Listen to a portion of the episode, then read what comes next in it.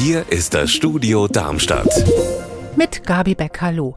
Klärschlamm, das ist das Abfallprodukt aus der Kläranlage. Darin ist Phosphor enthalten und das ist ein extrem wertvoller Stoff. Ab 2029 muss er gesetzlich zurückgewonnen werden. In Michelstadt im Odenwald wird schon vorgesorgt und eine Anlage dazu gebaut. Stefanie Hofmann. Dort soll der Klärschlamm dann getrocknet und verbrannt werden, wobei Phosphorasche entsteht, die man zum Beispiel dann zum Düngen nutzen kann. Die Anlage soll bis 2024 fertig sein und heute hat das Land Hessen dafür 4 Millionen Euro übergeben. Mehr als 18 Stunden lang haben Ende Oktober über 250 Einsatzkräfte in Zwingenberg an der Bergstraße einen Katastrophenfall geübt. Das Szenario, ein heftiger Sturm, verwüstet ein Zeltlager, in dem 50 Jugendliche untergebracht sind. Jetzt gab's die Bilanz, Anna Vogel.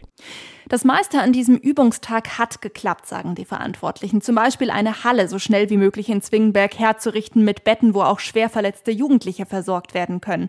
Einer der Knackpunkte war aber wohl die Kommunikation, weil so viele gleichzeitig ihre Funkgeräte benutzt haben, sind Nachrichten nur stark verzögert rausgegangen.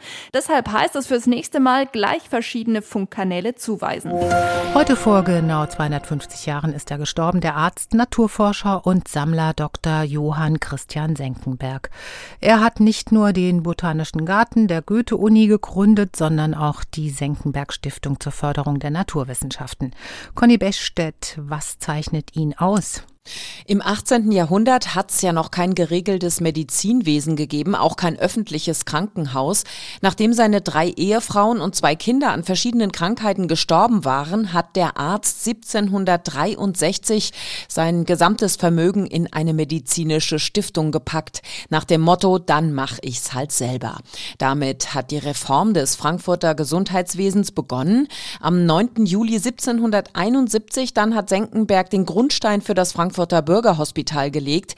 Tragisch an dieser Geschichte, bei einer Besichtigung des Neubaus ein Jahr später ist er von einem Gerüst gefallen und gestorben. Unser Wetter in Rhein-Main und Südhessen. In Hanau ist es bedeckt bei milden 13 Grad und in Rüdesheim leichter Regen bei 12 Grad.